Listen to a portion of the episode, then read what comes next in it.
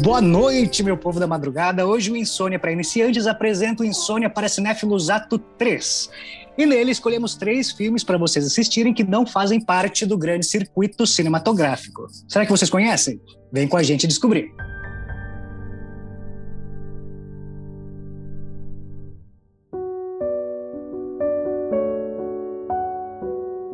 Então tá, estamos aqui de novo.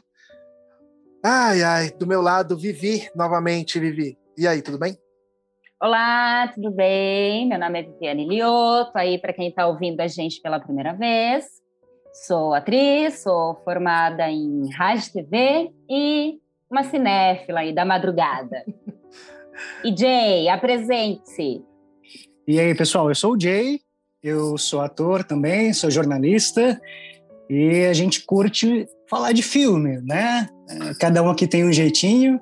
Acho que eu sou um dos mais aleatóriozinhos que tem aqui. E por isso hoje a gente trouxe uns filmes bem diferentes para falar para vocês. E temos o nosso querido Ernesto.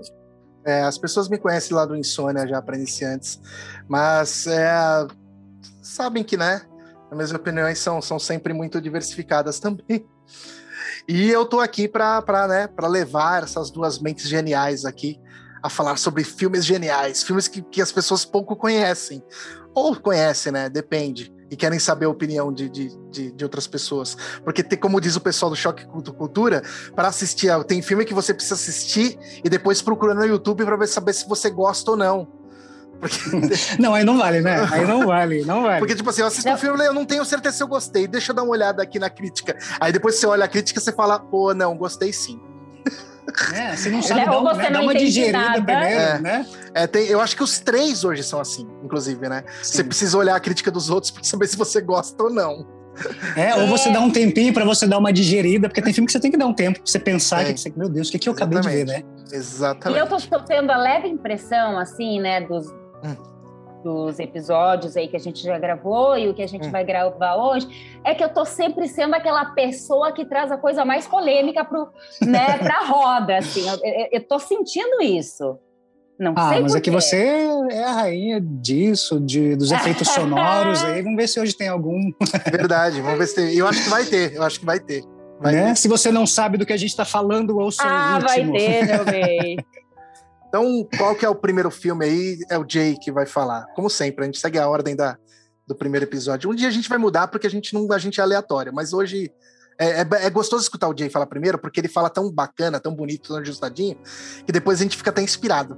Ou não, né? A gente fica com vergonha e fala qualquer Ou coisa. Ou a gente fica com vergonha e não fala mais nada. Né? Exatamente. Né? Imagina, imagina. Eu falo, Por depois vocês mandam melhor ainda. Para. Cada um tem um jeito de falar, falar, né? Tem, é legal, cada um tem uma característica diferente, né? O Ernesto manja tudo, cara. Você ah, fala um filme, ele é uma enciclopédia de cinema. Enciclopédia. Então, o Ernesto divaga, né? Ele começa é. aqui, ele dá uma aula sobre, ele contextualiza, é. ele continua. Inclusive, é. se vocês estiverem procurando algum filme, vocês lembrarem mais ou menos aí como que é a sinopse, manda lá. Manda lá no Instagram que ele vai olhar, ele vai bater o olho e ele vai saber o que, que é. Exatamente, eu vou saber o que, que é. Eu sou praticamente uma mistura de, de Rubens Evaldo Filho com IMDB. é.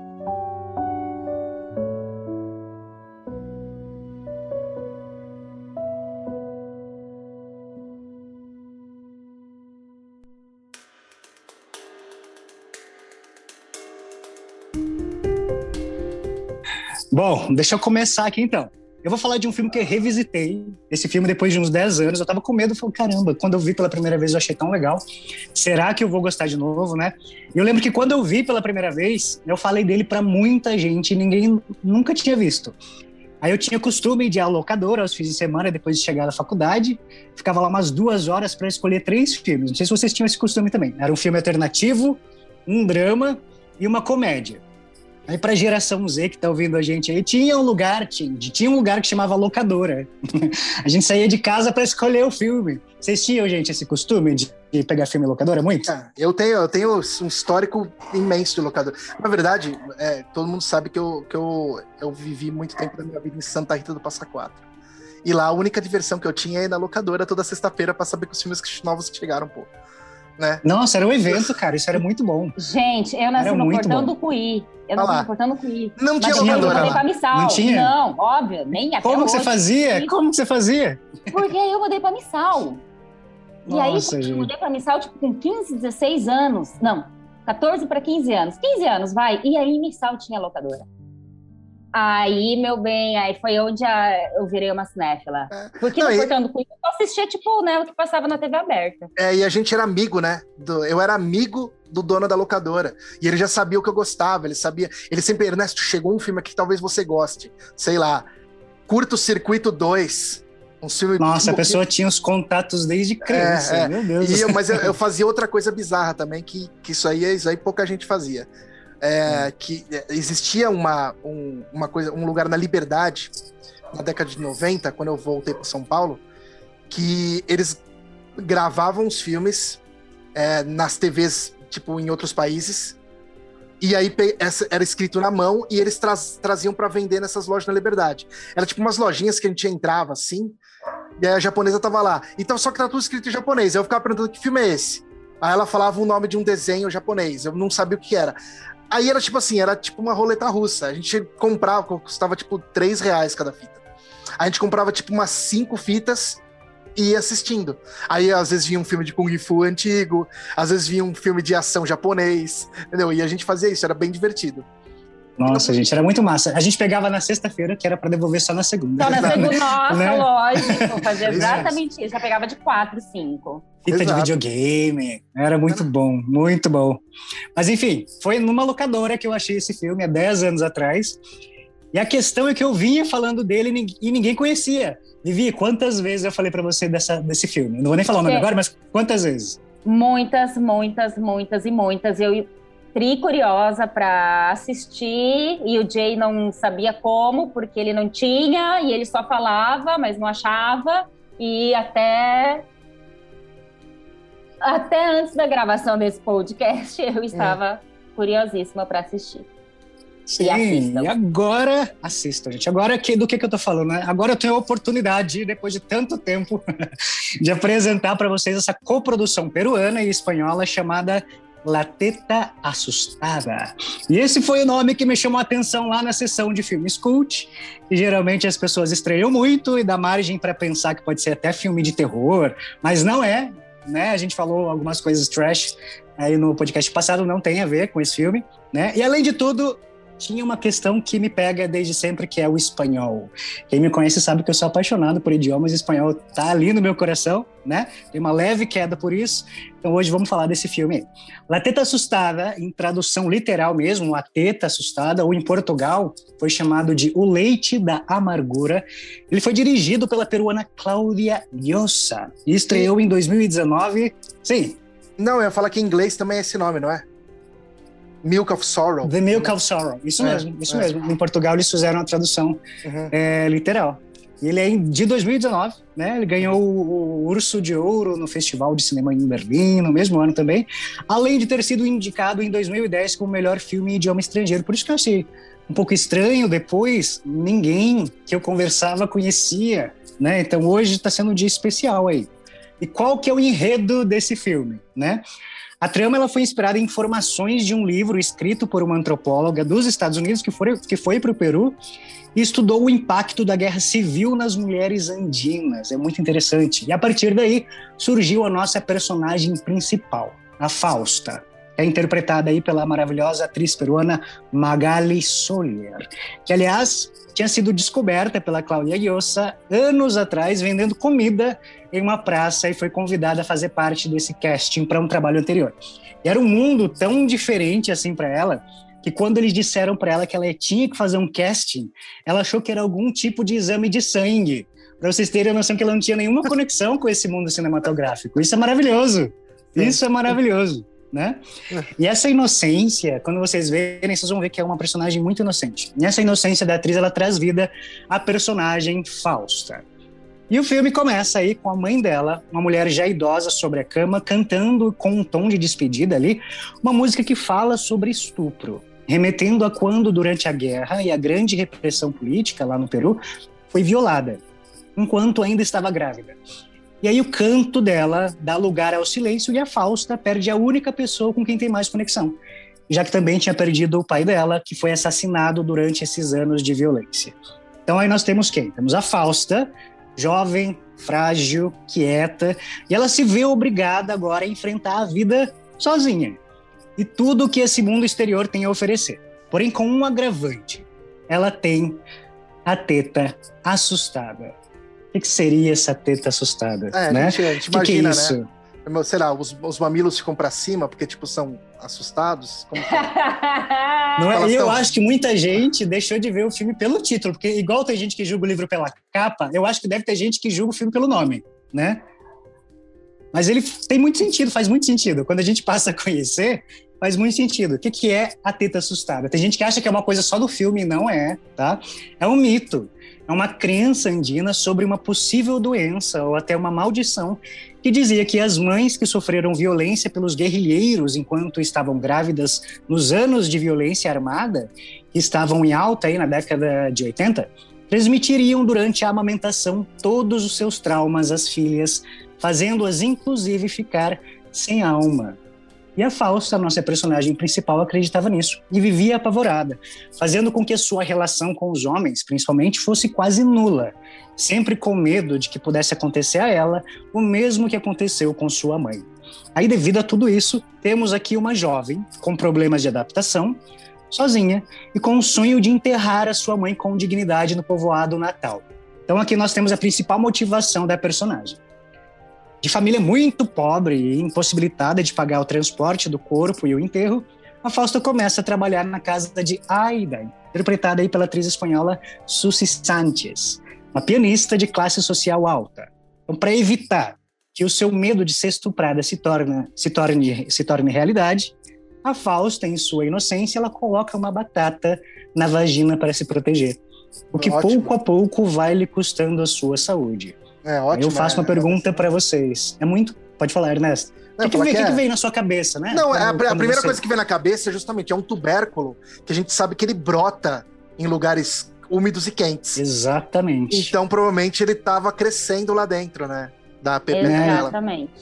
né? Foi a primeira coisa que eu. Falei, meu Deus é. do céu. É. é. Mas Imagina aí... o sofrimento, né? A é. dor. Não, mas aí Exatamente. tem é, é uma questão que me chamou a atenção é só o medo ou também é a falta de informação? É, Para mim, aqui é a falta de informação, entendeu? Porque ela, além do medo, a solução que ela achou foi essa. Só que é por pura falta de informação. Eu acho que entra uma, uma questão social também. Né? Sim, é, é uma junção de tudo isso. Né? Exatamente, né? exatamente. É... Sim, a gente. E é normal. É assustadoramente uhum. normal. Né? A gente vê ali é, essa personagem vivendo né, nesse, nesse, nesse lugar humilde, enfim, com esta falta de informação. Ela não tem a quem recorrer, ela não tem a quem perguntar, ela não tem mais a mãe. Enfim, ela tá, ela morre de medo e a solução é essa. Mas qualquer pessoa, né, que tenha um pouquinho mais de informação, até em relação a contraceptivos, enfim, quando a gente pensa em sociedade, não faria isso, né? Acesso ao médico ou dispor, olha, tenho medo disso, isso, isso, vou fazer isso. Alguém fala, pelo amor de Deus, não faça. Mas isso tem a ver com, justamente agora, eu não sabia que tinha sido inspirado num livro de uma antropóloga. Para mim faz todo sentido agora, porque é justamente a busca do antropólogo é essa busca por choques culturais que, que, que, levam justamente a essas coisas, né? Inclusive, é, é, esses métodos medicinais que a gente não sabe no filme, acho que não fica. É só uma inocência, né? Acho que o, o Jay deu uma pesquisada para ver se existia uma cultura realmente de, de colocar batata na pepeca, né? Parece que não existia. Sim, não, pelo, né? que eu, é, pelo que eu dei uma olhadinha aqui, até encontrei uma entrevista de um apresentador comentando e tal, mas quando eu fui pesquisar mais a fundo, era mais a questão da, da, da teta assustada realmente ser, né? Esse mito andino. Mas, porém, aqui da questão da batata é mais essa questão da, da própria personagem do filme e do próprio povoado, né? Porque aí a gente está uhum. falando de uma cultura, de um local ali que é muito pobre, inclusive. E querendo ou não, a gente está falando de uma opressão feminina também, porque a gente está falando Exatamente. de um lugar onde sofreu, né? Onde sofreu todo um período de guerra, de guerrilheiros e de militares, inclusive. Então tem toda uma questão aí, né? E o e... fato de ela sempre usar calças, né, por baixo Sim. ou da roupa. Ah, eu não reparei isso. Eu não tinha reparado Sim, isso. ela, ela tá sempre, ela usa calça, só que quando ela vai trabalhar, ela tem que usar uma saia. Aí ela fica com a calça por baixo e arremangar a, a perna, sabe? Pra ah, não sim. aparecer. É, não, é que eu lembro daquela cena que ela foi cortar o brotinho da batata. Nossa, horrível. horrível. É, imagina o desespero, né? Eu acho que para as mulheres e esse medo do estupro, eu acho que é muito mais fácil vocês relacionarem com isso, uhum. né? É muito e... pesado e é muito real, gente. É que a gente está falando e aí é, imagina, tipo nós é, aqui em São Paulo, enfim, pessoas que têm acesso à informação, você tem medo. É, é, existem esses absurdos, cara. Imagina essa mulher, essa personagem vivendo lá onde ela vive, sem ter nem com quem conversar né? Uhum. Esse medo que já vem, né? É o medo, aí é o medo de algo que realmente aconteceu, é um medo que vem da cultura, que já, já a cultura ali, né? O mito já diz que sim, ela já é amaldiçoada. Então, é, é muita coisa que envolve nessa né, personagem. Sim, tanto que uma das cenas onde a mãe dela é, falece e elas estão embalsamando ali, né? Elas pedem para somente a filha tocar nos seios da mãe porque é uma parte ali amaldiçoada. E que ninguém então, isso não tá, é, isso não tá tão longe da gente não. A gente consegue correlacionar isso aí com um monte de coisa, né? Muito. né? Bom, o filme ele não tem tantos diálogos, ele tem poucos diálogos, eles têm uns planos ele tem uns planos sequências bem executados, é super bonito, ele é um filme bem melancólico, né? Tem um ritmo bem lento, mas que ele acompanha essa dificuldade de interação que a personagem principal nos apresenta. E, de certa maneira, dá voz às mulheres peruanas, especificamente também, que sofreram abusos de militares e guerrilheiros aí do grupo terrorista Sendero Luminoso, durante os conhecidos 20 anos de conflito interno armado entre 1980 e 2000, e que volta e meia a gente ainda encontra uma outra notícia falando dos abusos desse grupo. Né? Ele é um filme muito delicado, né? A, a gente estava conversando um pouquinho também sobre esse filme. Você viu muita poesia, né, Vivi? Não, eu falei que para mim foi poesia pura. A Mas... estética dele é muito bonito e uhum. as dores são cantadas. Para mim, eu achei isso. É maravilhoso. Não, maravilhoso mas é, tem, tem, é bem.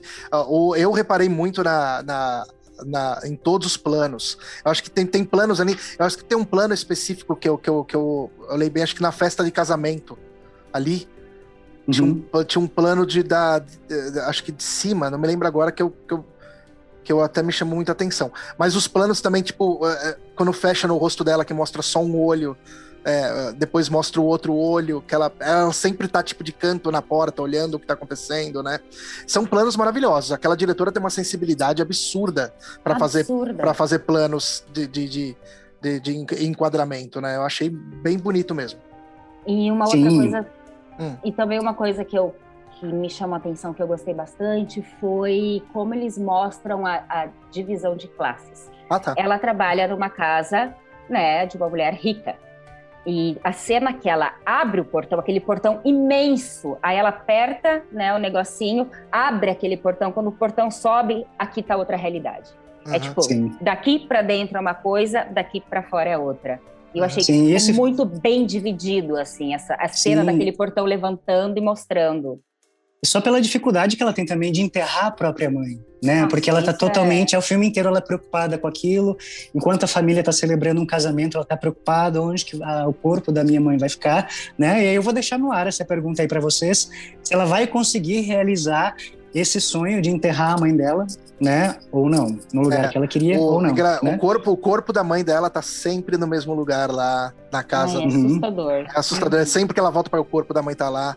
Claro que tem, tá embalsamado já, mas mesmo assim, né? Tipo, tá, tá lá. É Sim. muito triste, né? Tudo é muito, muito triste. triste. É muito triste. Sim.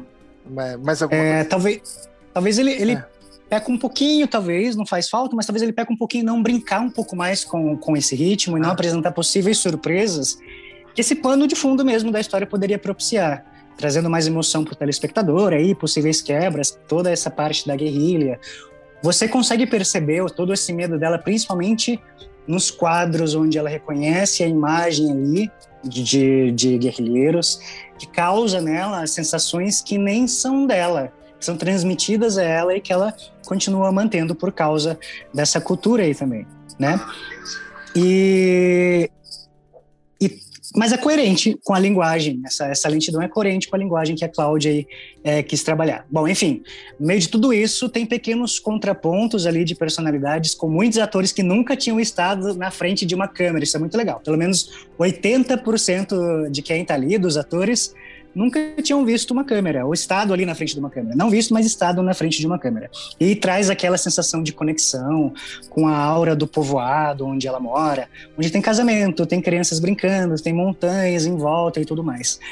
Agora, tem duas coisas que me pegaram da primeira vez que eu vi o filme e, e, me pegou também agora, né?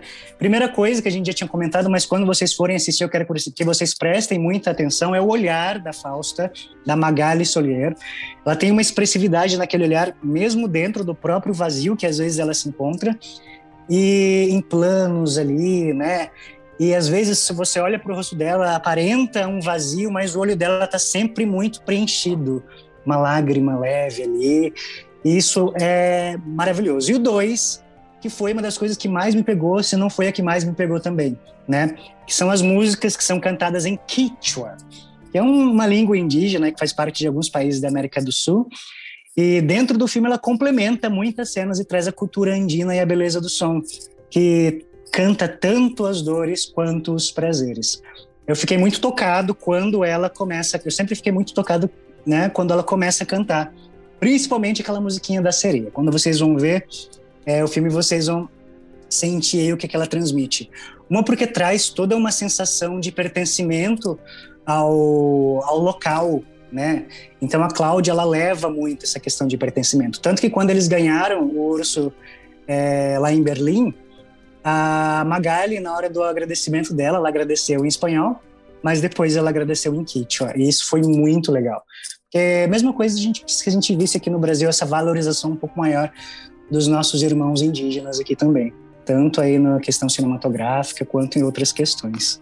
Né? Te pegou um pouco também, Vivi, essa questão do som? Muito pouco, não. Acho que é, é exatamente as duas coisas que tu pontuou. É, o olhar dela, na primeira cena, ela já te mata, assim. É, o olhar dela é absurdo, ela é inexpressiva. Você olha, ela não é uma, uma atriz com expressões, ela não tem expressão. Ela tá sempre com aquela, aquele mesmo rosto e, e transmite muita dor. Agora, gente, o olhar dela é algo surreal. E como o Ernesto disse, a, a diretora ela soube aproveitar isso brilhantemente. E as canções, gente, não tem como não arrepiar a alma. É, você vê que ela canta as dores. É, ela conta, né? Eu acho que ela, ela acaba contando ali a história, contando o que ela está sentindo através da canção. Quando ela canta, como o Jay falou, Sim, ela não é uma personagem que cultura, fala, assim. né? Ela não fala muito, não tem muitos diálogos, só que ela te conta tudo através das canções. E isso é é poesia, gente, é poesia pura. Sim. E essa questão do Kichwa para mim foi assim Incrível. Incrível, incrível, incrível. E ela consegue trazer isso de uma maneira muito legal. E só por ela ter essa inocência, ela ter sido descoberta vendendo comida numa praça, né? Não foi nesse filme, mas foi no, no filme anterior que ela já tinha trabalhado com essa diretora. Tem uma você percebe que tem uma sensibilidade ali diferenciada, né? Seria totalmente diferente se esse filme fosse com 100% de atores profissionais, inclusive na parte de figuração. Então, mesmo na parte de fundo, traz, meu Deus, eu tô ali, né? Eu, tô, eu consigo ver, eu consigo relacionar. E aí, quando toca aquela música, não sei, causa muita coisa na gente, né? Porque a questão dos filmes tem essa, essa questão. Vai muito de acordo com, a, com, com os nossos sentimentos, mas de coisas que a gente já passou na nossa vida, de lembranças que podem trazer, ou de conexões que a gente tem, né? Então, cada um vai ter um sentimento aí diferente. Toca de uma Mas nesses três diferente. filmes, muito diferente. Mas nesses três filmes de hoje é muito legal, porque as nossas histórias preguiças aí, acho que em tudo, vão mostrar o que, que a gente sente, como que a gente pode interpretar ou não a história ou um roteiro de um filme. Bom, esse aqui eu vi pela segunda vez, mas eu não me arrependi, eu fiquei com medo. Eu falei, meu Deus, será que não era tão bom assim mesmo? Quando a gente revê, né, depois de tanto tempo, muita coisa pode mudar. E esse não, eu ainda acho ele maravilhoso, uma poesia incrível. E por favor, vejam. Ah, Vejam, gente. É, é, inclusive, a gente estava falando antes offline, que a, os moldes do filme, né, a gente tá até falando que os moldes do filme, ele é, tem muito cara de filme de festival, né? Muito cara. Uhum. Muito Sim. cara. Tipo, tem a, os planos, a questão da. da, da- tem, tem temas e subtemas, tem vários layers o filme, né? E Sim, to- e, ele foi. Uhum, pode falar. Ah, eu não, tô falando que ele tem, além dos layers, ele tem a, é, a composição de, de, de cenas, a narrativa visual dele, tudo. Parece que ela, tipo, ela fez um projetinho e falou assim: o que os críticos vão gostar de assistir, né? Tipo, por isso que, que, é, às vezes peca, talvez, no ritmo, né? Às vezes. Porque, você, É, ah, talvez pegue. tá, porque, tipo assim, ela não pensou muito em como entreter. Ela pensou Sim. em como fazer um filme lapidado para ser incriticável, sabe? Sim, a, a, a história, por, o pano de fundo por trás daria possibilidades geniais dela enriquecer esse filme, né? Mas, enfim, ela foi por esse caminho aí, e a gente falando de, de crítica, ele foi um pouco criticado, mas pelos próprios peruanos, assim, né? Que é a mesma questão de quando a gente fala de filme brasileiro e etc. Então, muitos. Uma porque eles trazem à tona um tema que muita gente queria esquecer, que é forte, né? Porque a gente tá falando aí de, de estupro, né? Do feminino e de todas essas questões e de mostrar a pobreza, que é aquela mesma discussão que se tem aqui no Brasil, de, de, de, retratar a realidade, enfim. Mas ele é um filme que traz muita magia, traz tristeza, não sei, mas ele traz, ele tem uma conexão muito legal com, com quem assiste, porque você sente o que, que é ela, o que, que é Fausta sente ali, porque é, é, né, é muito triste essa questão da pobreza e, e, de como tem essa divisão de classe social, enfim. Apenas vejam. É, e eu sou uma pessoa que não, não me incomodo nem um pouco com filme lento. Só me incomoda quando ele é um lento que não me conta nada e aí começa a me irritar, né? Porque você tá, eu tô vendo isso para quê?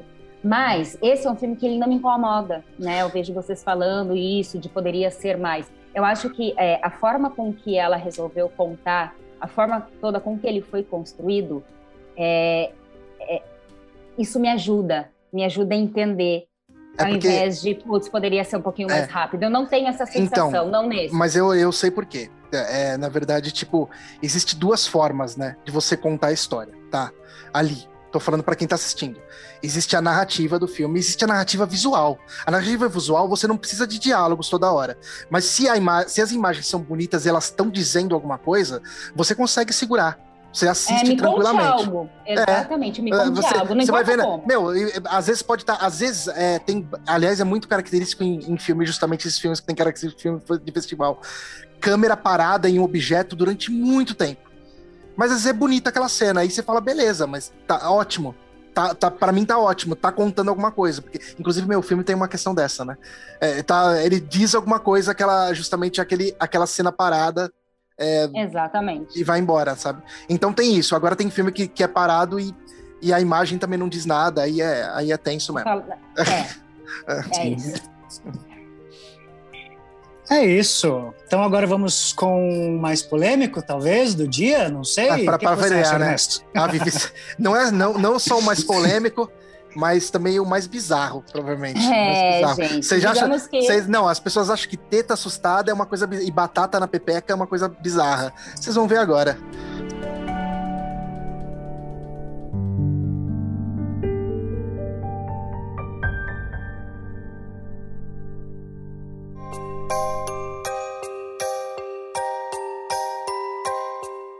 Vocês querem ouvir coisas bizarras? Bora lá, gente. Eu vou trazer aqui um filme polêmico, tá? Tenho certeza que ele vai dividir opinião aí. E vamos falar sobre ele. E vamos com tudo, gente. Porque quem não, quem não assistiu, eu tenho certeza que vai assistir pela curiosidade. Que seja, mas vai assistir. Bora Você lá. um calmante primeiro? Maguinha, tem um. Maguinha, um calmante para colocar aqui. Eu acho que não. Eu acho que na real a gente podia tomar, tipo, uísque todo mundo. E, boa, boa. E aceitar, boa. e aceitar isso aí. Whisky, viu? Porque é, esse, esse, choque, esse também, também é engraçado, ó, o paralelo que eu vou fazer, hein? Choques de realidade. Esse é um É, choque de. É basicamente isso. Gente, para cinemas tem que cair empirismo, não tem como. Você aceita e, e, e deixa acontecer. E... Cala a boca e deixa rolar, né? Exatamente, é. Deixa acontecer. Fica até fiquei é. nervosa. Brincadeira, gente. Nervosa, vocês vão ficar assistindo. Mas, enfim, vamos falar agora. Bom, filme que eu trouxe hoje chama Pink Flamingos. Ele é um, um filme, Ernesto Jarry, ele é de 1972. Tá? É um filme americano, um filme de baixo orçamento, né? Ele foi escrito, produzido e dirigido por John Waters. Waters. E ele foi lançado no circuito é, underground e virou um ícone do cinema bizarro. Né? O gênero dele é comédia horror. Só que não é comédia horror, é comédia horror B. Né? Mas ele também é visto e classificado como exploitation, né? que é o uhum. cinema mais apelativo e de baixa qualidade. É. Não, é, é, essa, essa coisa de colocar gênero, a gente podia até falar sobre isso em algum momento, de colocar gênero no cinema. Isso daí é uma questão de venda, né? Como você vende é. o filme. Mas a gente sabe que o cinema gênero. Esse daí, para mim, é não precisa ter gênero, né? Por exemplo, é, Latenta Ele é degenerado é um... mesmo. É, degenerar. É, na verdade, esse é o tema do filme, né?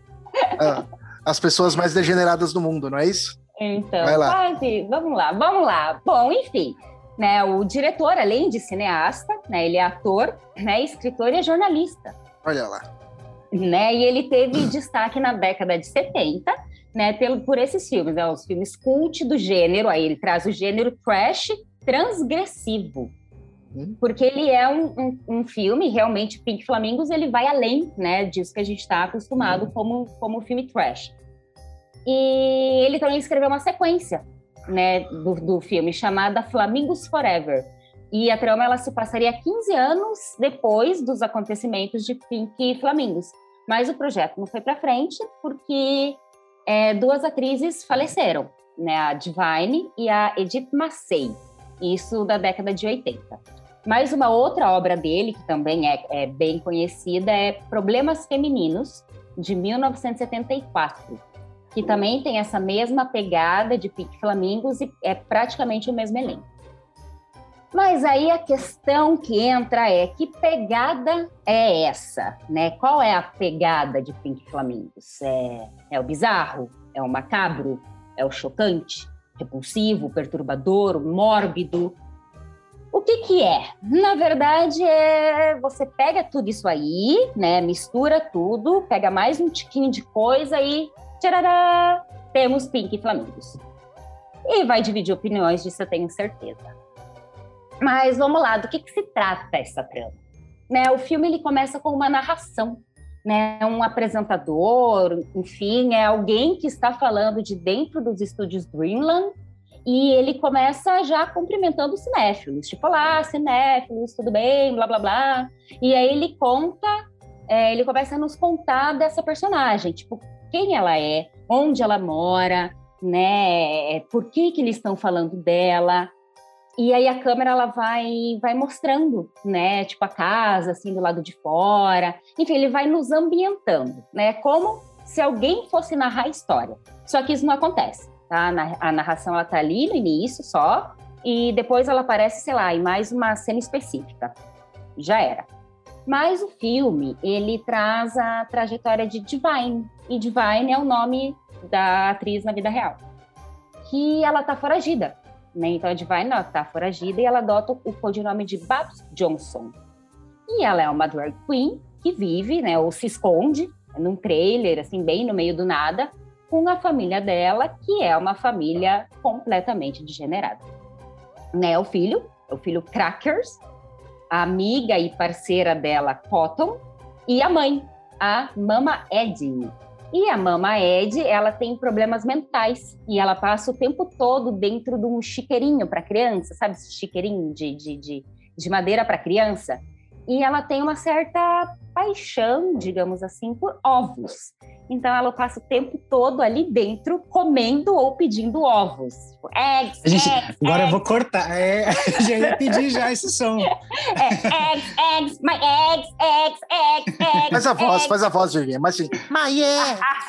É. Como que é? Como que é, Ernesto? Como que é? Como que é? Eggs. My eggs. My eggs. Eggs. My eggs. e ainda pergunta onde é que tá o cara dos ovos, né? É bizarro, né? Começamos por aí, mas isso é só assim, tipo, a primeira cena, gente. Então vocês já Suave, entenderam. né? Suave. É, vocês já entenderam que aquela mulher ali, né, tá pedindo ovos. Mas, enfim, a Divine, ela atingiu o grau máximo de fama nacional e internacional como a pessoa viva mais podre, ou em algumas outras traduções é a pessoa mais sórdida do mundo. E esse, por incrível que pareça, é um título muito almejado. E é aí que entra a dupla rival da Divine, que é o casal Connie e Raymond. E este casal decide lutar pelo título.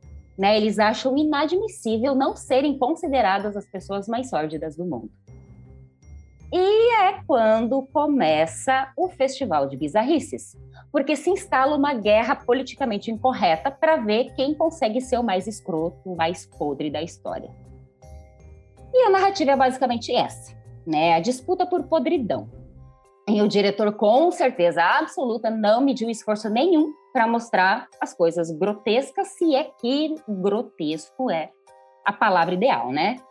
Por quê? Porque aí a gente começa a listar algumas coisinhas, né, que entram no filme. A gente pode botar aí na lista. Tem cena de assassinato, cena de zoofilia, estupro, canibalismo, coprofagia, hum. incesto. Peraí, esse último que você falou, o que, que é? Copro? coprofagia, que tem um outro nome também, que são sinônimos, ah. que é a pessoa que come fezes. Exato, tá. Só para é, deixar claro. Então, é gente que come cocô, seja uhum. cocô de gente, seja uhum. cocô de bicho, então a pessoa... E não é cinematográfico, viu? Não é cinematográfico. E é real. Uhum. Isso, inclusive, para quem for assistir, tem a versão completa, e o diretor deixa bem claro que isso foi filmado e ela realmente comeu. E você vê porque é uma cena sem cortes tá? Então você vê o cachorrinho tá ali passando, ele para, vai fazer um cocôzinho, ela vai lá, pega o cocôzinho ali ainda quentinho e come. E aí a gente tem inclusive a reação dela. É super, super bacana. Enfim, em sexto, maus tratos a animais.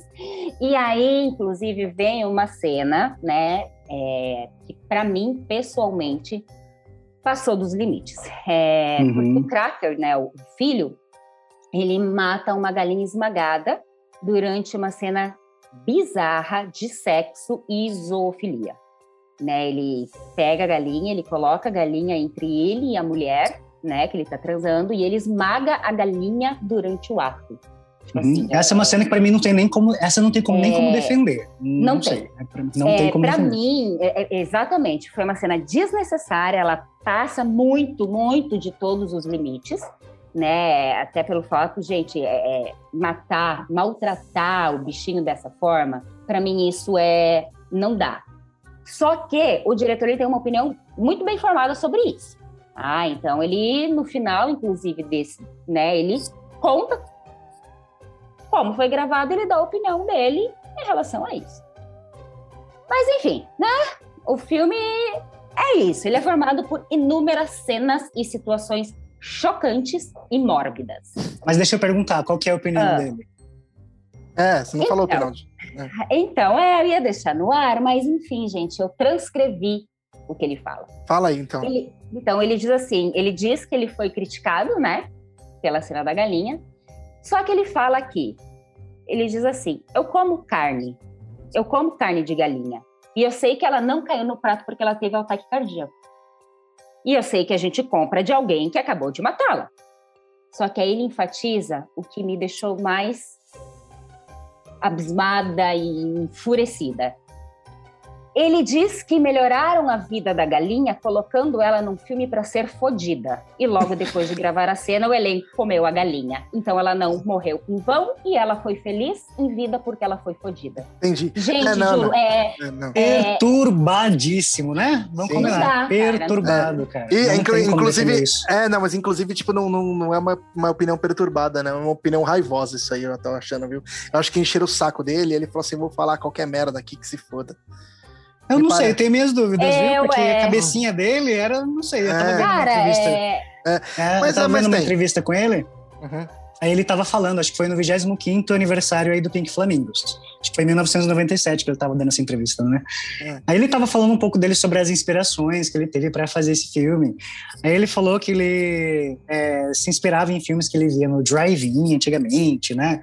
Tem coisas que tem a ver com o filme, com é, filmes com, com, coisas sobre acampamentos nudistas, filmes gore, ele também se inspirou. Colocou uhum. Bergman aí no meio também. Claro. É... Tinha colocado. Então, se ele não coloca, enfim, né? Tá bom, então. É. é. tudo a ver, tudo a ver, tá certo. Uhum, é, é, é, mora Então ele falou que tudo que tinha de extremo, ele pegou a inspiração, né? E aí ele pegou tudo isso e fez a versão dele. Só que teve uma, uma, uma atriz que ele queria colocar fogo eu queria colocar fogo no cabelo dela. Mas ela perguntou: mas como que a gente vai fazer essa cena, né? Ah, eu vou colocar fogo na sua cabeça. Vou colocar fogo na sua cabeça. Daí ela, ela não quis, obviamente. Ela falou: não, mas a gente apaga depois, o fogo taca água, alguma coisa assim. Acho que ela, né, querendo viver. Aí se negou a fazer isso, mas você vê que ele tava ali, né? Cara, disposto aí, a fazer um aí, monte de coisa. Aí, mas é aí que eu falo de novo. A atriz se negou a fazer, não fizeram. Os atores que estavam ali Fazendo. estavam dispostos, é, estavam é, ali aceitando a proposta. A mas então, galinha então, não tava, velho. Ninguém perguntou exatamente. pra galinha.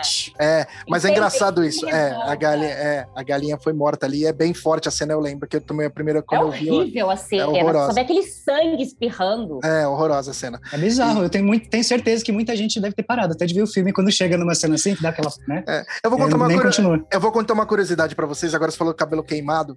É, eu fiz um. Em 1993 e 94, eu participei de produções de, de filme trash aí. Né? Dois, dois longas. Que um chama Caçadores das Trevas e o outro chamava Força X a Missão. A gente pode linkar o trailer do Força X a Missão que eu tenho aí. Né? A gente gravou em VHS.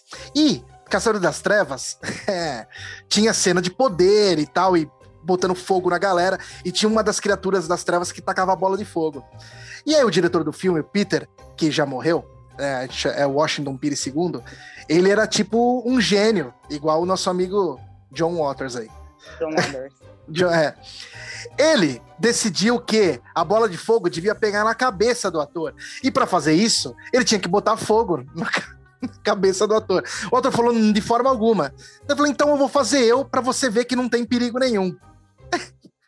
Ele meteu o álcool gel na morreu, nuca dele. no caso, por isso ele está morto, né? Não foi aí que ele morreu. Mas eu, a, a, cena ficou maravilhosa, porque o, o câmera começa a rir e balança a câmera.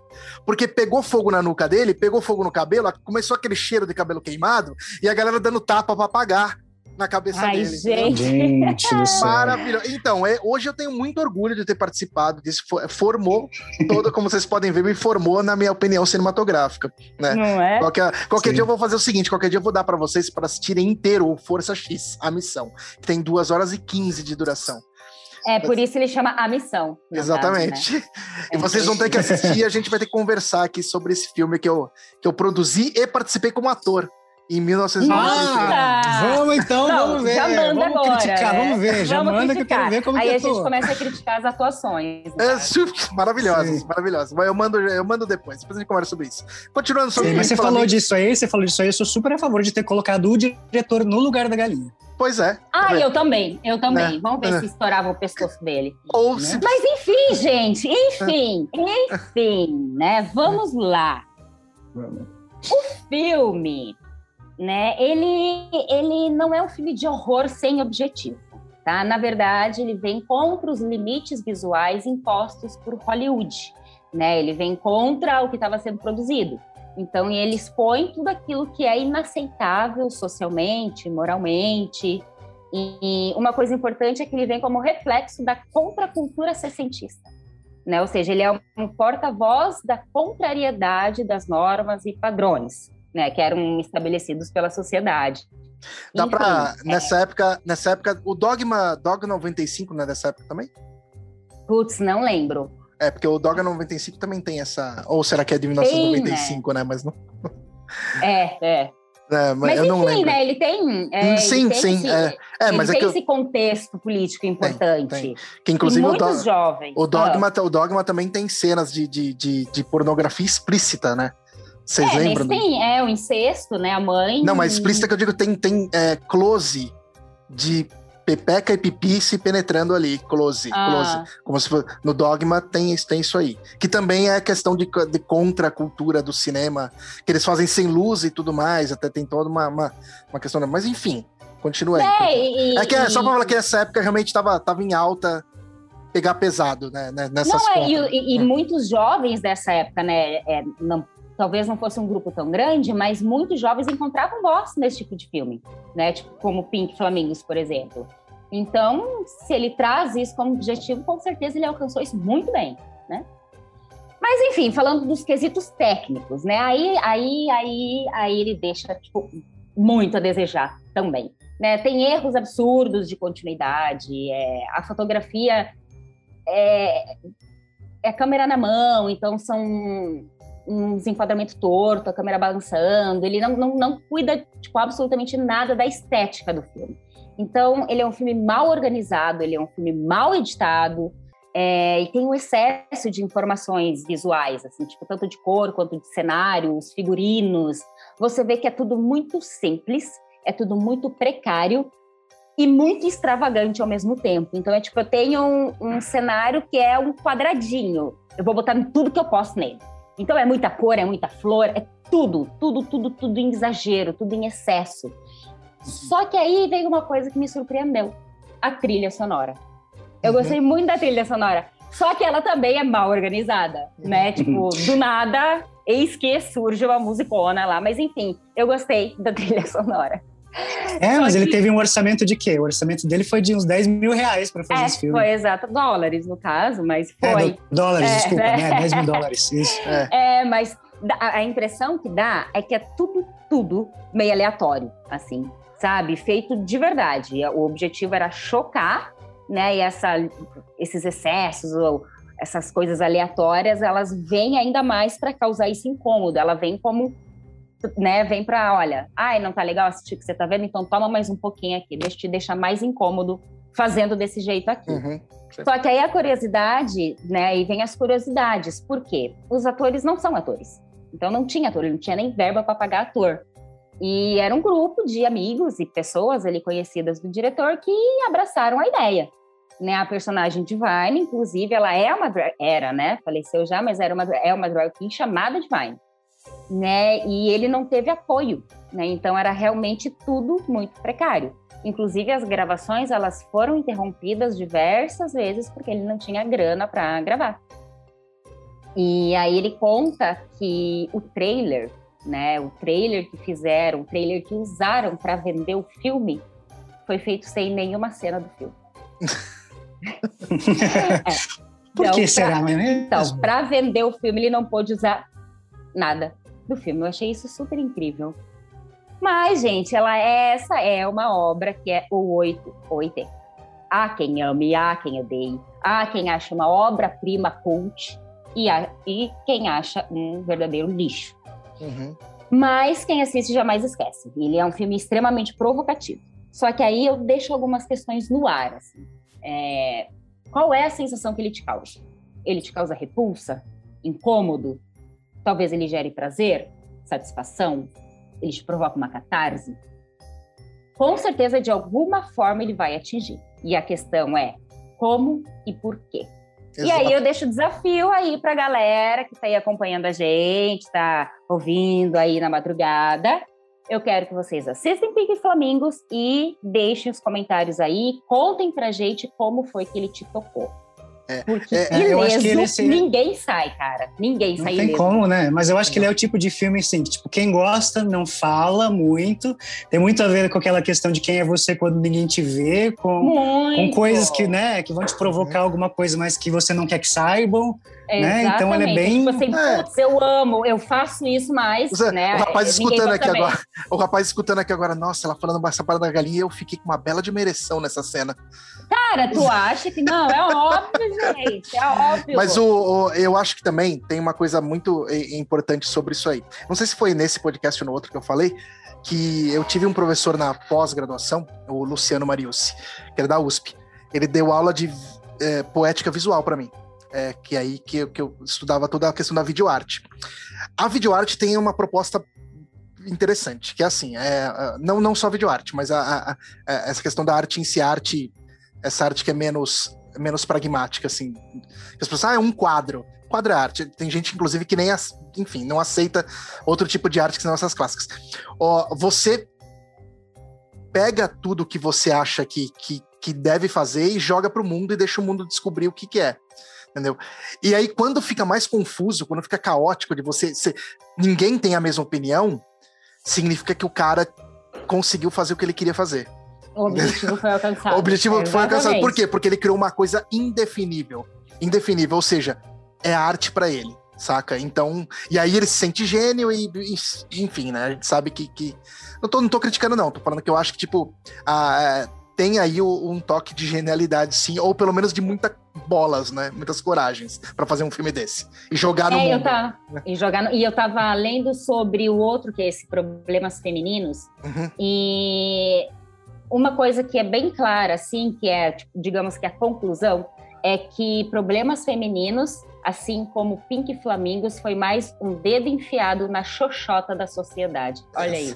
É e por que, mas por que xoxota, gente? porque problemas femininos. Entendi, tá bom.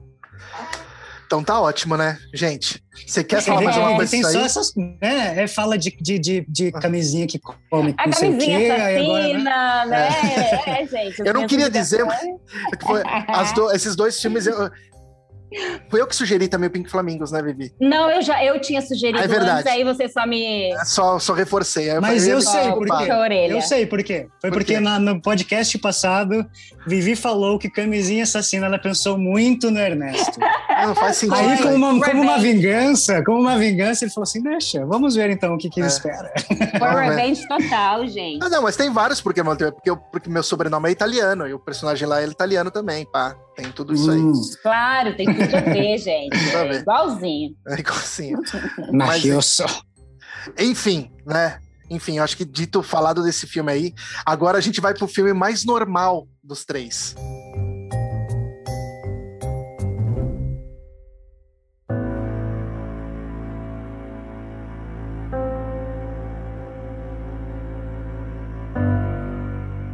Agora vem o respiro, né? Respiro. Agora justamente, gente, e, é, e, eu, e eu escolhi esse filme para falar por uma situação bizarra. Na verdade, tipo, eu lembrei desse filme, porque esse é um dos, dos filmes que, que. Aliás, muitos filmes que passam pela tradução no título, né? E eles têm que fazer uma adaptação no título. E aí, é, eu acho que quando os, os, executivos assistiram aqui no Brasil o título, é, o filme, eles ficaram realmente confusos do que, que é esse filme. Então as pessoas ficam de cara eu acho que isso daí é um thriller erótico. Daí eu falo, não, isso é um drama. É um drama com, co com coisas eróticas. Mas. Mas é erótico mesmo? Porque é baseado, tem coisas de livro infantil e tem tipo um subtexto. E aí fica bizarro, entendeu? E aí eles deram um infeliz nome de provocação. Puta que nome infeliz, velho. Muito ruim, né? Ficou muito ruim. É, muito. ficou, é, ficou, foi, ficou. Foi. Eu, eu acho que eu tenho certeza que foi na tentativa de vender o filme. Tipo assim, ah, vamos colocar provocação, porque tem aquela. O, a, eles se focaram. Eu já vou falar do, do, do, do, no caso do menino. Eu até notei os nomes porque eu tô, tô péssimo com o nome. É Ted, né? O nome do menino? É, não, Ted é o nome do Ed. Ed. É o Ed. Ed, Ed, Ed. É, Ed. É o Ed, ele, ele, ele tem um caso com a, com a, com a Kim Basinger no filme. Uhum. E isso é muito, né? Tipo, putz, será que eles falaram assim, vamos pegar isso aí e vamos colocar para vender o filme, é, essa relação?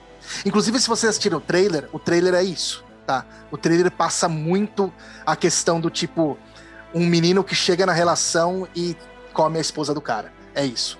Ou seja, eles reduzem o filme a isso para tentar vender. Me lembrou um filme muito né? ruim que eu assisti, que eu vou fazer vocês assistirem, mas é muito hum, ruim. Vai fazer o quê? Lembrou... Ninguém me obriga a nada. Ninguém me obriga a nada. ah, meu bem, meu bem. Mas enfim. Eu assisti um filme muito ruim e me lembrou muito isso. E não é. Então, Aí é que tá, não é. Né? Mas o, o, o, nome original do filme, The Door in the Floor, cara, é uma, um desperdício não ter usado esse nome. Eles podiam usar o nome A Porta no Chão em português. É um nome poético.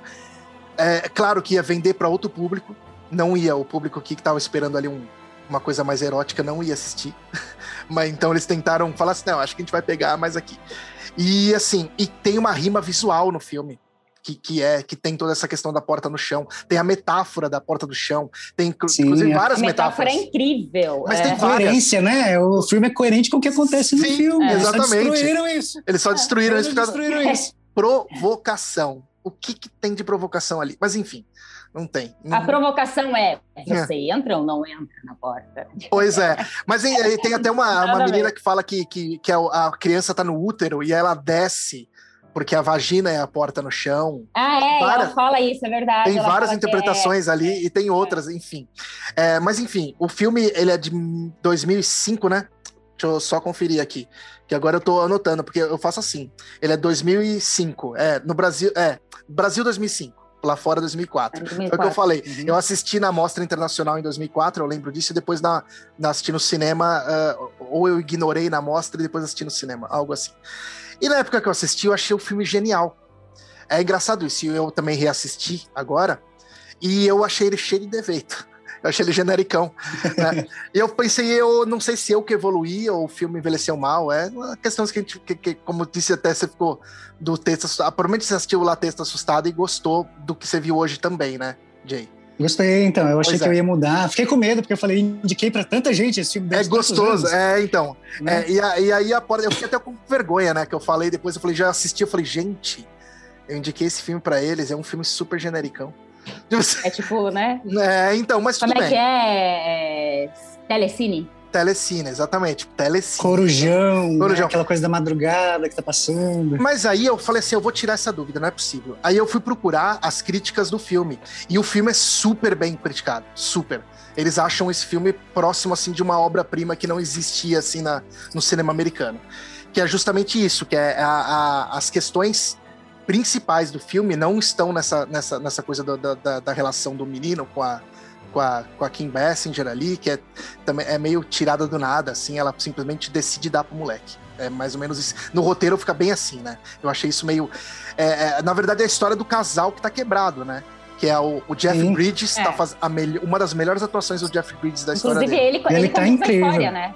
Ele conduz a história ali. Conduz a história, exatamente. Não, ele tá incrível. Inclusive, para mim, a, as atuações de todos ali tão, são, são melhores é. que o roteiro, assim, sabe? Sim. Você é vê mais pelos atores. Exatamente. É, exatamente. Então, ó, é, e, e tem, é, e tem uma, umas coisas emocionantes no filme. O brasileiro que fez a trilha sonora mandou. Ele faz uma trilha sonora dramática e potentíssima. Você consegue Marcelo escutar. Os Arvos aí, é, bem bom. Eu, eu, inclusive, eu lembro que eu usei a trilha sonora desse filme para um trabalho de faculdade ou não me lembro Olha. agora, ou, ou de pós-graduação. Fiz um trabalho com, com poesia visual, que eu precisava fazer alguma coisa do gênero, e eu usei esse, é, é, é, essa música, porque eu achava essa música maravilhosa. Ela é bem potente e forte, a música. Da, tem uma das melhores coisas do filme. É, e é, só para dizer para vocês o que, que é. É um casal que, te, que tá ali quebrado de luto, né? Que é o que a Kim Basinger e o, e o que é o nome da Kim Basinger é no filme? Marion. Marion, Marion. boa, Marion.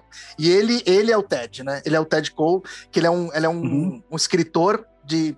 Ele faz. É, é ele escreve, em sua maioria, é, é, livros infantis. E ele também é, ilustra livros os livros. ilustrados, né? Livros ilustrados. Ele sempre fala, inclusive ele repete essa frase várias vezes no filme. Tipo assim, uhum. eu gosto de escrever, aí ele mostra a mão e fala, e gosto de, gosto de desenhar. E gosto de, de entreter crianças, né? Tipo, é, ele fala isso várias vezes no é. filme. Parece que é uma, um jargão dele, assim, que ele, ele usa na entrevista, ele usa para as pessoas e tudo mais.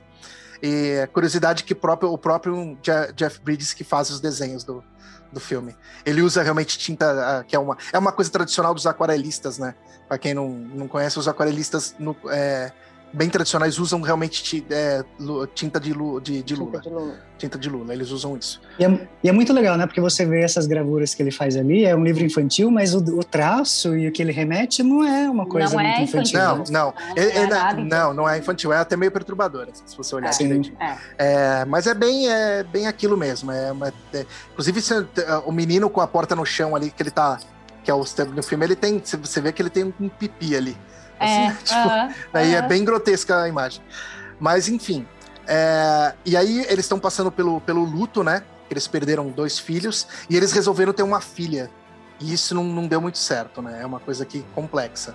É, e aí, num verão, eles decidem contratar o ele, né? Decide contratar um assistente aí, que aí muda toda a dinâmica do casal. Inclusive, tipo, eu até acho que, que, que essa dinâmica foi uma dinâmica de cura para eles, né? Eles acabam, tipo, passando pelo. expõe mais o, os problemas deles, né? Tipo.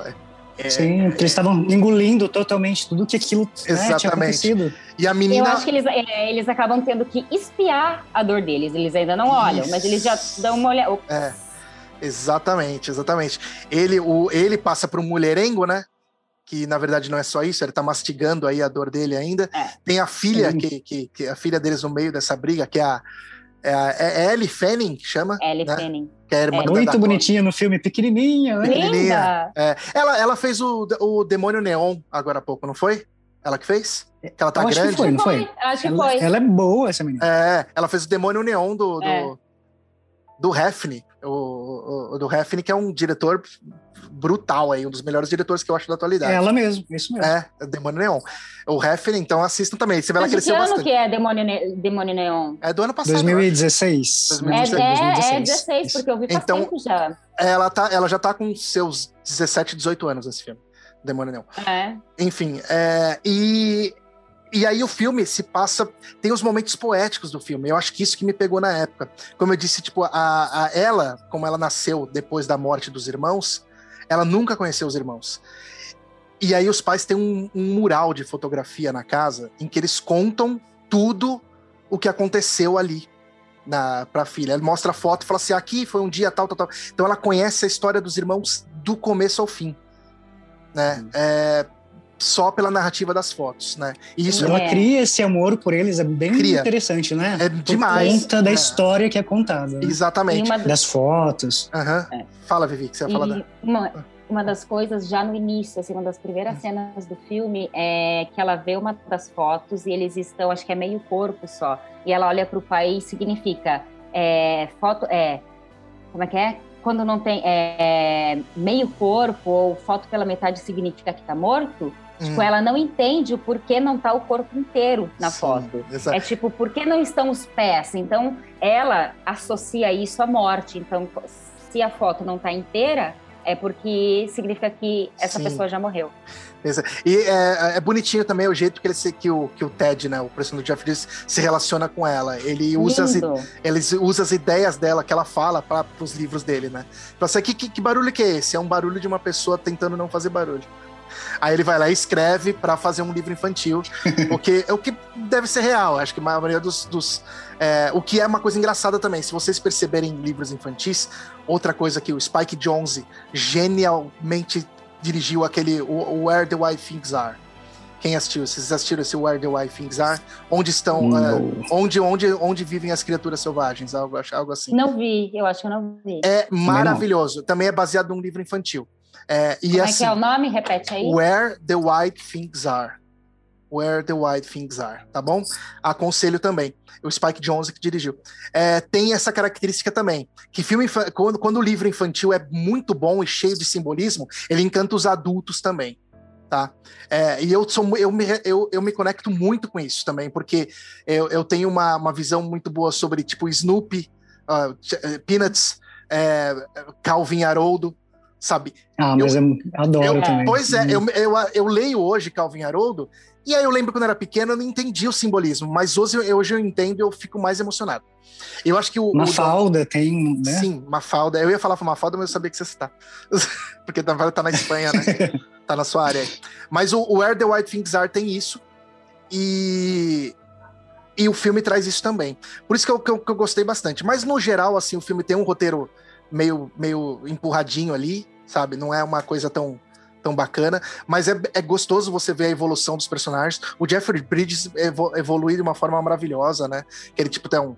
Ele é um cara meio displicente, assim, tanto que toda hora ele tá ele só tá com a porra do tá pelado, é. Ele usa um, uma bata ali e, e, e depois você não tá pelado, né? Quando o menino chega lá, o Ed, ele chega e e vê ele pelado, ele, tipo, fica até meio sem graça, porque ele tá nem aí. Inclusive, tem uma cena, acho que umas primeiras cenas ele tá pelado com a filha no colo, né? Sim, é, quando Sim. ela tenta. É exatamente a cena ah, é. dessa, daquela é. fala. É, que o Mas ele comenta lá que ele gosta. O pênis dele é engraçado. Da, é. é. ele fala. Ele falou que ele gosta da reação, né? É. Quando alguém vê você nu pela primeira vez. É. Né, ele fala. É, exatamente. Então ele sempre dá um jeito de, de se colocar. Sim, sim. um jeito Não, pra saber dessa reação. É. Aí o filme flerta com humor, né? Pra quebrar. Tá, tem, tem, uma, tem, umas, tem umas cenas de, de, é. de, humor ali, com, que tem uma mulher louca ali. Mas, no geral, o filme tem, tem, uma, tem uma, uma, uma poesia visual muito boa, né? É, me incomodou, nessa segunda vez que eu falei, eu, me incomodou a, a facilidade do, do, do, sexo no filme. Eu achei que não. Realmente é uma coisa que podia passar um pouco mais de leve ali. É, tipo, tinha bastante coisa. Inclusive tem aquela cena, tem uma cena que a Vivi disse que ficou super emocionada, né? Que é quando é. A, ela, eles estão transando e ela começa a chorar, porque obviamente ela tá lembrando do filho dela. Porque tem, tem essa relação. Ela fala que, que, será que eles transaram antes de morrer? Porque é isso que os jovens querem, né? E talvez ela estivesse pensando isso. Então eu não sei. É. Então fica uma coisa fica no ar ali. isso. E é horrível. Ela tá pensando, ela... é, é horrível porque, tipo, será que ela tá transando com o menino justamente por isso? Ah, tipo, Exatamente. Pensando e ela no começa filho a dela. chorar, chorar, chorar, e aí o menino começa a chorar. E, tipo, ai, é, então é, é, é gostoso assistir o filme assim, né? e perceber essas, essas, essas nuances leves assim do filme. O filme te pega mais no terceiro ato, porque daí fica muito emocionante e profundo. Você começa a entender ali a motivação de todo mundo. E, e aí fica até uma, uma, uma, coisa meio aberta, tipo assim, será que a personagem da Kim Basinger já é uma idiota mesmo? Ela simplesmente abandonou e foda-se, né? Ela falou, não, isso não é para mim. E, é que eu entendo esse, eu entendi muito esse filme como hum. um filme que fala sobre dor, perda e solidão. Exato. E, eu, hum. e eles não olham para dor. Essa como lidar com isso, chão, né? Exatamente. E essa porta no chão é a dor. Inclusive, quando você, é, é, você entende né, toda essa a simbologia e, e a metáfora, é tipo assim, cara, para você ser feliz, você vai ter que abrir a porra dessa porta, você uhum. vai ter que encarar o que tá lá dentro. Uhum. Entendeu? E eu acho que é, é isso, é essa é a dor. Exatamente. Eles não estão. E ela foge, ao invés de ela encarar a porta, olhar para a porta e falar, bora lá, ela foge. Eu acredito que se o filme, ele... que se o filme for feito hoje, o roteirista pegasse o, é o Todd Williams que dirige o filme, né? É, é. Se o roteirista pegasse o filme hoje, que é baseado num livro chamado, acho que Um Ano de, de Viuvez, acho que chama, é, o, o, né? ele, eu acho que o roteiro seria um pouco mais diferente, um pouco mais não, um pouco diferente, desculpa, é, porque me parece que tem alguns mecanismos fáceis no roteiro, né? Como eu te falei, tipo, eles resolvem muito fácil, tipo, ah, ela tá lá e tipo, ah, pá, faz, sabe? A conta. Por isso que talvez incomode um pouco, mas hoje talvez uh, fosse diferente. Inclusive, que eu falei, o diretor, inclusive, nem é tão expressivo. Foi a única coisa realmente cinematograficamente boa que ele fez. Tô falando em questão de, de tipo drama, essas coisas assim. Acho que é a coisa mais. Como eu disse, eu acho que dois filmes que ele fez depois disso que, que foi Celular, né? E Atividade Paranormal 2. Isso não tem então, nada a ver, né? É, não, é tipo. Sobe e desce ali na, na carreira vai entender. É, mas até é, eu e o Dia a gente estava conversando, né? Que é uma coisa que a gente sentiu bastante falta são os embates mesmo, né? Porque é tudo muito. Sim. Estou indo embora, fui, vou ficar. E se não fosse, né? Até se não tivesse mais. esse peso é... da atuação que eles trouxeram, uhum. ia ser um filme bem bem flat. Ruim. É, bem flat. Ia ser ruim, porque né, o que trouxe a diferença para ele foram os atores. Né? É, e, e, aí a cena final, né? Tipo, que ele conta o que realmente aconteceu ali. Que, inclusive, é, é, é além de, de, contar, tem um. Tem, uma, tem um, um gag visual que eles usam o filme todo, é. que é a, a, a lanterna do, de, de, de ir, ir para a esquerda, né? Que é que ele conta ali. E aí, quando ele conta, você vê que a dor deles é realmente muito profunda. Cara, Ela... ele contando ali, gente, é. juro, caiu dois, três, cinco ciscos no meu olho nessa Não, hora. bizarro. E ele, e... ali, ó, ele, é, é aquele homem, conta... com aquela profundidade, ai, e aí o nosso, esse... o nosso eterno dude, né? Porque, né, não dá para desvincular ele da, da imagem de, de Grande Lebowski. Mas, mas é bem isso mesmo. Então, acho que o filme vale a pena assistir, principalmente para quem, quem quer confundir o espectador também, é, como todos os outros, né? E, cara, é, eu, essa segunda vez eu me diverti menos que a primeira. A primeira eu lembro que eu fiquei mais fascinado pelo filme. Alguma coisa no filme no começo me, me pegou, talvez a época. Talvez o motivo também da, da questão da. É muito sofrido, né? Aquele, aquele final que mostra o corredor sem as fotos no final. Horrível uhum. aquilo. A menina. Mas, mas mesmo assim a menina continua narrando as fotos. É. Né? Ela olha e fala assim: aqui tinha foto tal, era isso, isso, aquilo.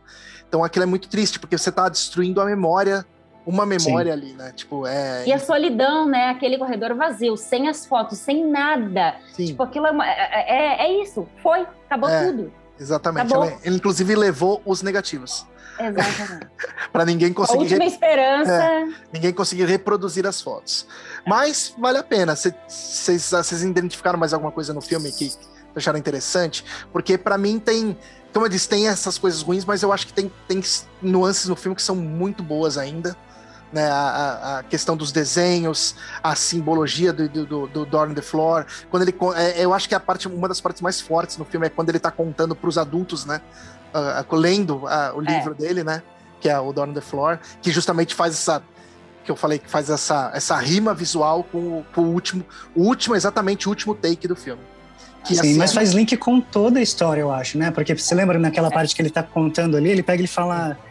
Tem a porta né, no chão e ele, ele fala: as crianças que foram é, visitar o buraco desapareceram uhum. por ele, né? Uhum. Nessa porta, algumas crianças dentro da historinha dele entraram e aí não foram mais encontradas. E aí a mãe, que estava ali na cabana, né? Que as criancinhas foram visitar os filhos dela, ouviram um barulho horrível de lá de dentro, né? E ela viu coisas horríveis. E o que, que são essas coisas horríveis que tem lá dentro, né? É tudo que eles estão guardando dentro deles ali também, né? Sim. Só que, que eles não estão sabendo lidar.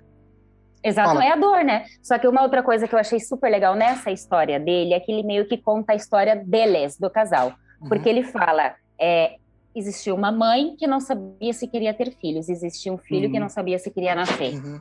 E aí ela, ela pensa, ah, por que, que eu vou colocar uma, é, a criança pensa, por que, que eu vou nascer se tem essa porta no chão?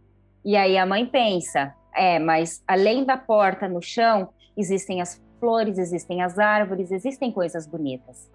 E aí a criança nasce. Uhum. E aí é quando ela começa a falar para a criança nunca abrir essa porta. E é muito o casal que decidiu ter um filho depois de perder os outros dois. Tanto que um momento, um determinado ponto, a mãe fala: Eu me arrependi, eu nunca deveria ter tido essa filha. Uhum, uhum. Então, para mim, é muito isso. Quero, mas não quero. Por que, que eu vou ter um filho no meio de toda essa dor? Eu só Sim. terei se ela não tocar na ferida.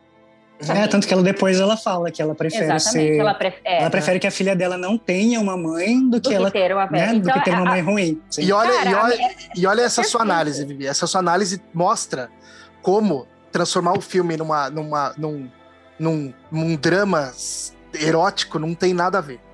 Nada a ver. Não tem nada a ver. Entendeu? Porque, nada. tipo assim. necessário, né? É, é, muito. O filme é muito. Não tem nada a ver. Bonito, o, a, assim. Apesar de ter. A, por isso que eu acho que, tipo, podia ter menos elementos. Podia ter só uma, uma insinuação que já estava perfeito, porque já ia, já ia funcionar. Não, eles, eles forçam um pouquinho ali para Eles forçam demais, né? Pra ter, a, pra ter o sexo ali com a Kim Basinger com um menino de, de sei lá quantos ele tem, 16, 17. É, por aí, é. entre 15 e 17. É, é, é, é, Tanto que ele fala, né, que ele é virgem é, e tudo mais. É. Né? É, enfim, então não precisava. Então isso é um elemento, é um catalisador. Do, eu entendo ali como um catalisador, mas eles transformam muito como. Um, quer dizer, tô falando da, da promoção do filme, né? Eles transformam isso muito como o, o, o principal. Tipo, a, a, questão, a questão principal do filme é essa: é a traição da esposa com o marido, que não tem nada a ver. Não tem nada a ver. Eu acho que os elementos são outros ali, tá? Então vale a pena assistir, né? Eu acho que tá bom por hoje. Chega né? de bizarrice. É. Esse, como eu disse, era um filme mais normal. Tá, tá muito. Tamo, tamo feliz. Acho que hoje foi três é. filmes que vocês gostariam de assistir. Pink Flamingos, quer assistir? Não sei, talvez.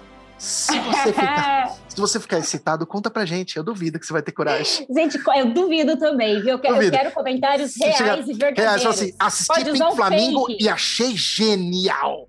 Achei Cara, genial. que tem de gente que acha genial? Tem, Nossa, tem, só olha os comentários aí nas, é. nas críticas. Assisti Lateta assustada e achei patético. E me assustei. Não, e assustei, e achei patético. Pode falar também, entendeu?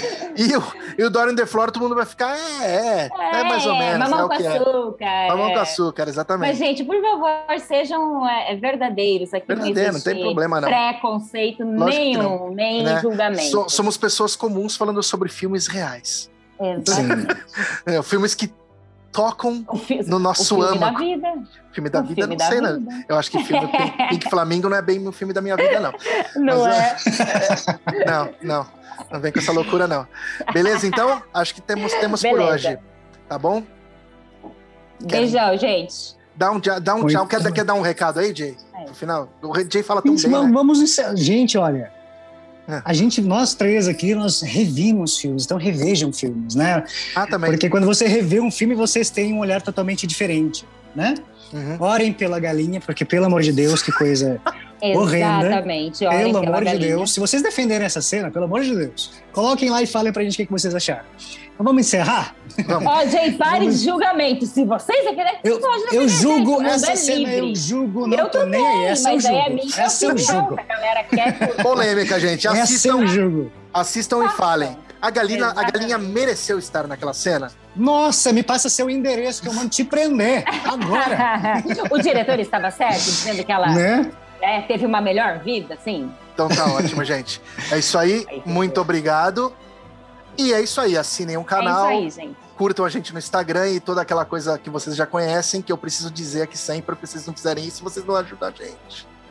Por Beleza? favor, né? A gente depende disso. Beijo, be- beijo na alma de vocês, gente.